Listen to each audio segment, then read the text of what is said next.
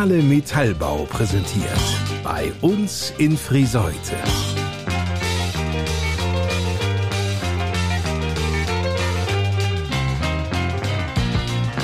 Reden statt Rosten. Die Podcast Lokalradioshow mit Lars Kurs.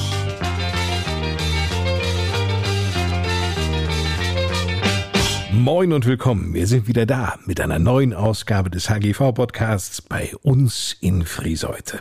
Donnerstag ist ja immer Podcast-Tag hier in der Eisenstadt. Kleiner Tipp, am besten gleich diese Podcast-Lokalradioshow abonnieren und fortan keine neue Folge mehr verpassen. Das ist nur ein Druck auf den Abo-Button und kostet keinen Cent. Keinen Cent kosten übrigens auch die über 30 Attraktionen, die der Handels- und Gewerbeverein Friseute, der HGV, für den kommenden Sonntag, den 2. Juli, organisiert hat. Denn dann heißt es zum dritten Mal bereits Stadt in Kinderhand. Getreu der Grönemeyer-Forderung. Gebt den Kindern das Kommando. Sie berechnen nicht, was sie tun. Die Welt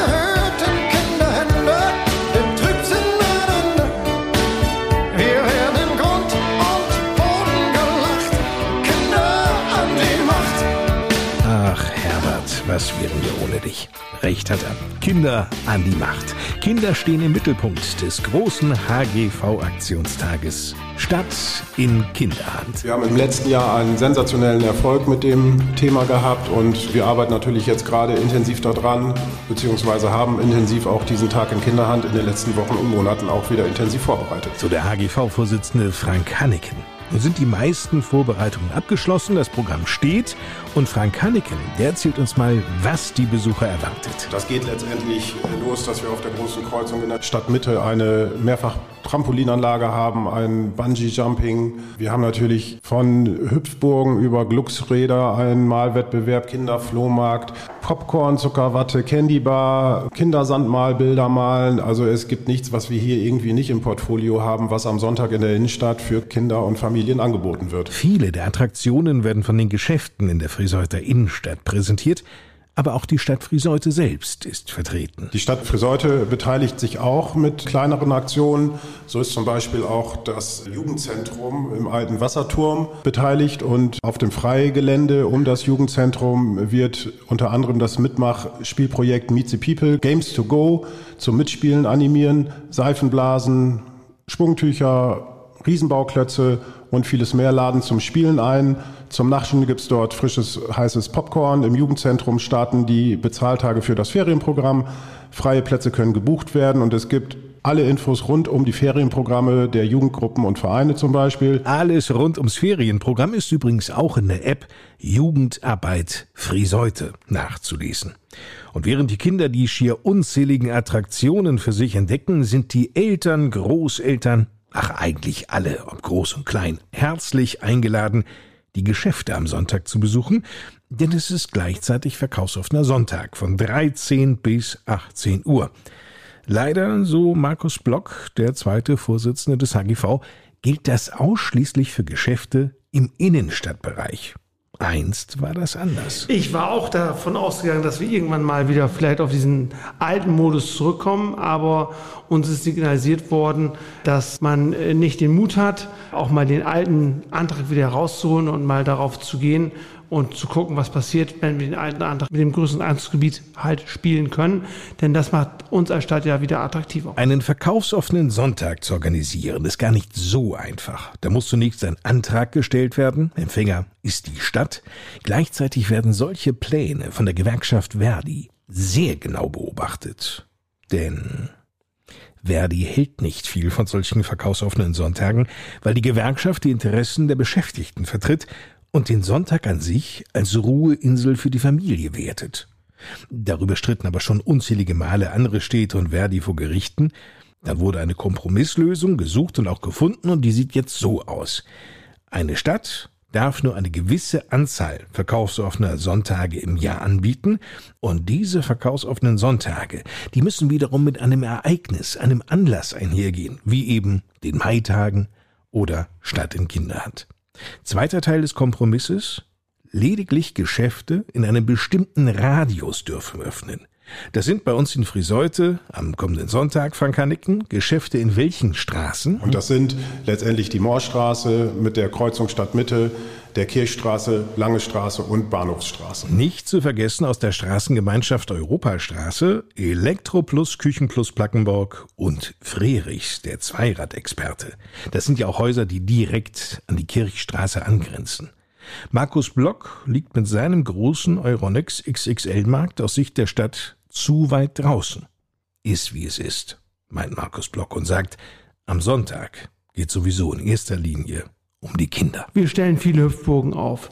Wir fangen an mit einem Gottesdienst. Es gibt viele Veranstaltungen von vielen Vereinen, die sich präsentieren, die Mitglieder suchen, die Dinge repräsentieren. Also wir wissen, die Stadt wird gerammelt voll sein und der 2.7. wird ein Bombenwetter sein und jeder, der nicht an dem Tag nach Versäute kommt, jeder Hörer, der macht einen großen Fehler. Vor einiger Zeit, da stellten wir hier im HGV-Podcast bei uns in Friseute den leitenden Pfarrer von St. Marien, Christoph Winkeler, vor, der im Frühjahr 2021 seine Stelle in der Pfarrei St. Marien übernahm. Da haben wir uns jetzt überlegt, dann fehlt uns ja eigentlich nur noch, so von evangelischer Seite, der für Friseute zuständige Pfarrer. Der ist jetzt nämlich an diesem Wochenende genau ein Jahr hier in der Eisenstadt in Amt und Würden 32 Jahre ist er jung, verheiratet, stammt gebürtig aus Bremen, aufgewachsen im Speckgürtel der Weser- und Werder-Metropole, nämlich in der Gemeinde Weihe. Sein Name? Johannes Rolfing.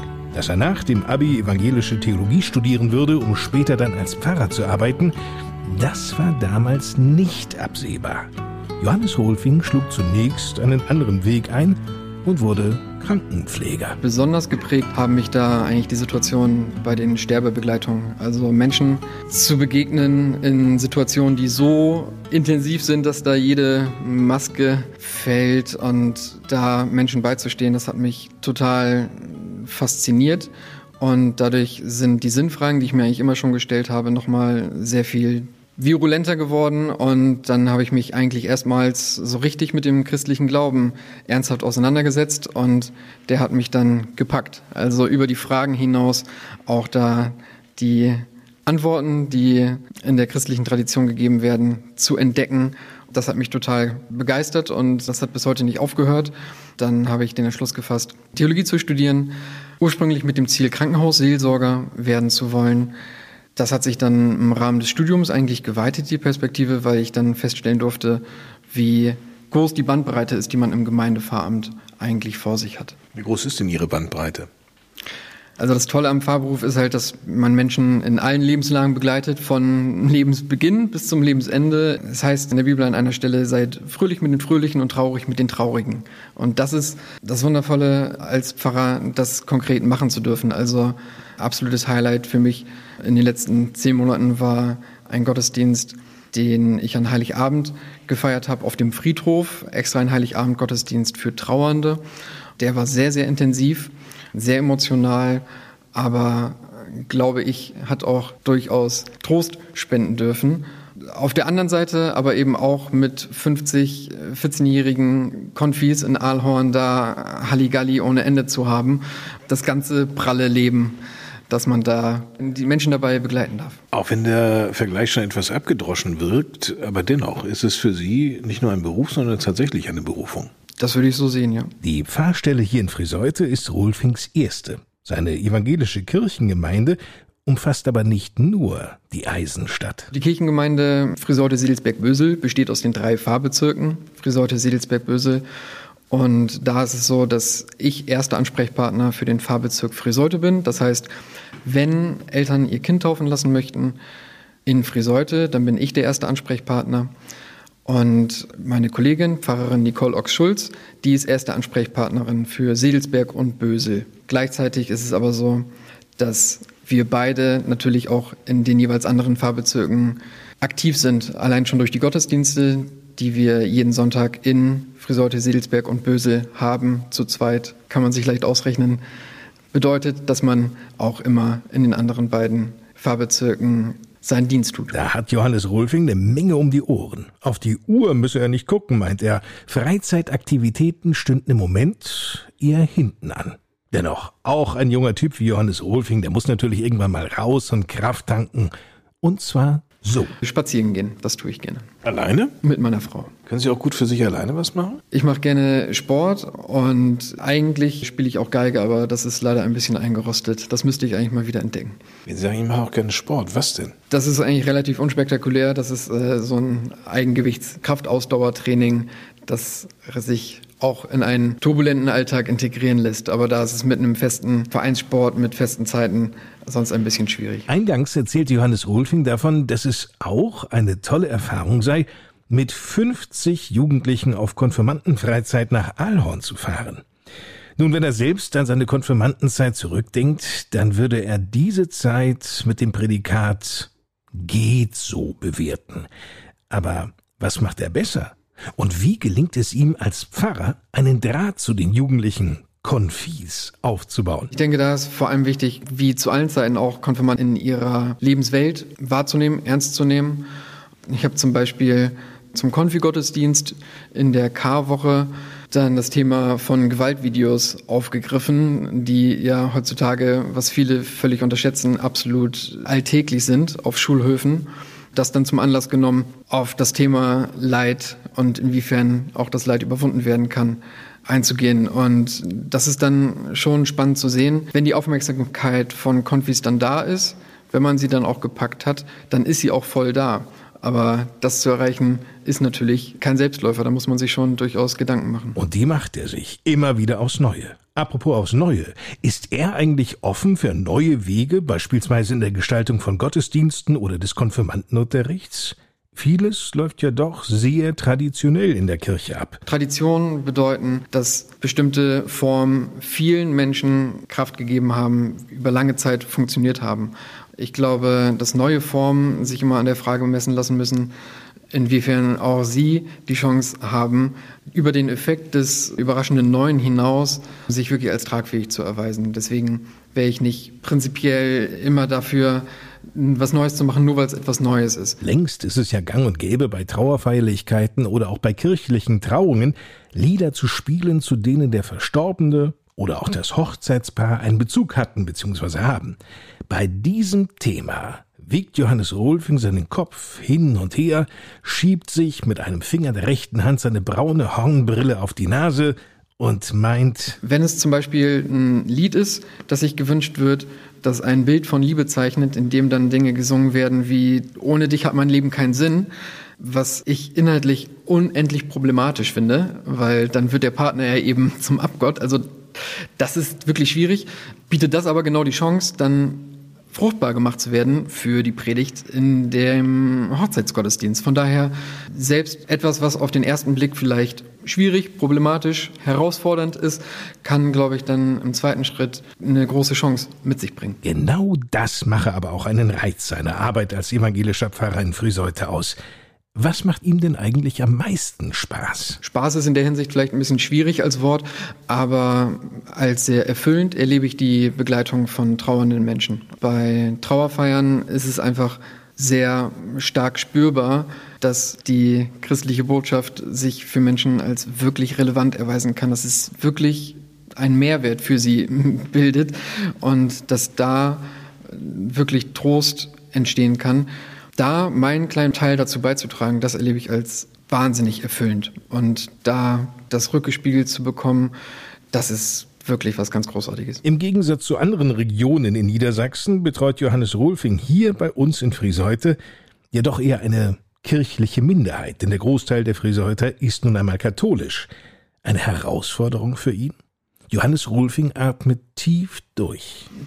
Also ich sehe das vor allem als Chance. Also ich habe durchaus ein großes Herz für die Ökumene, mag katholische Gottesdienste auch sehr gerne mit der reichen Liturgie und ganz konkret hier vor Ort durfte ich auch schon durchaus den einen oder anderen ökumenischen Faden aufnehmen und erlebe das eigentlich als auch irgendwo auch ein Perspektivwechsel. Also ich glaube, die Zukunft, die muss ökumenisch sein, sonst gibt es wenig Zukunft für die Kirchen. Das muss man einfach so sagen. Da müssen wir gemeinsam an einem Strang ziehen. Das ist gewiss ein guter Gedanke, zumal sowohl die evangelische als auch die katholische Kirche hier in Niedersachsen, aber auch bundesweit seit Jahren schon hohe Austrittszahlen zu verkraften haben. Eine gewaltige, Für die Kirchen durchaus besorgniserregende Entwicklung, die ein Pfarrer wie Johannes Rolfing doch nicht einfach so akzeptieren will. Den Anspruch zu haben, ich habe da jetzt die Idee, ich reiße jetzt hier das Ruder rum, das wäre maßlos vermessen und zum Scheitern verurteilt. Das Einzige, was ich da machen kann, ist nach bestem Wissen und Gewissen meinen Teil dazu beitragen, hier ein Gemeindeleben vor Ort zu haben, das Menschen begeistert, das für Menschen deutlich macht, der christliche Glaube ist was Gutes für mein Leben. Hier in Friseute gibt es einfach die ganz große Chance, dadurch, dass Taufen, Trauungen, kirchliche Bestattungen für viele wichtig sind, dass die stark noch in Anspruch genommen werden, dass sich das ereignen kann.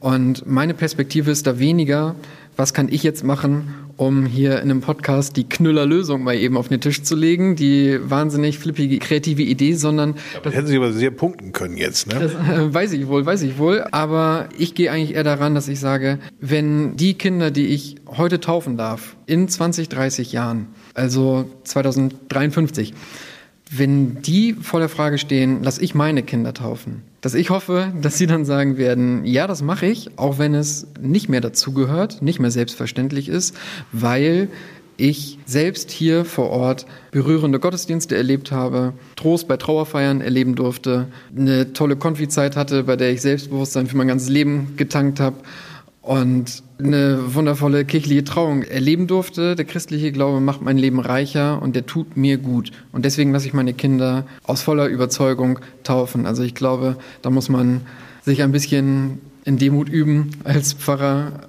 um dann nicht sich völlig zu verausgaben und dann deprimiert zu sein, weil man die großen Megatrends nicht mal eben rumreißen konnte. Johannes Rolfing war das, Pfarrer in der evangelischen Kirchengemeinde Friseute, Sedelsberg, Böse. Herzlichen Glückwunsch zum Einjährigen hier bei uns in der Eisenstadt. Der Sonntag ist ja nun geradezu prädestiniert für Gottesdienste. Eine besonderen gibt es am Sonntagmittag. Ja, ist eine ungewöhnliche Zeit, aber passt ja auch zu einem nicht alltäglichen Gottesdienst. Denn um 13 Uhr wird zum ökumenischen Open-Air-Kindergottesdienst geladen unter dem Motto Kinder in Gottes Hand. Der findet auf dem Franziskusplatz statt, von der Länge her auch ideal für Kinder geeignet, nämlich eine halbe Stunde. Und danach können dann kleine und große beim Tag in Kinderhand in der Friseuter City so richtig durchstarten.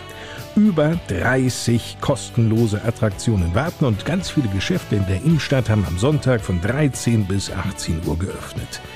Viel Spaß also am Sonntag, wenn es wieder heißt Stadt in Kinderhand, präsentiert vom HGV Friseute. Das war's für heute. Nächsten Donnerstag stellen wir hier im HGV-Podcast eines der Traditionsunternehmen der Eisenstadt vor, Metallbau Fahle. Passt ja zum Thema Eisenstadt. Bis nächsten Donnerstag. Eine gute Zeit. Ich bin Lars Kurs.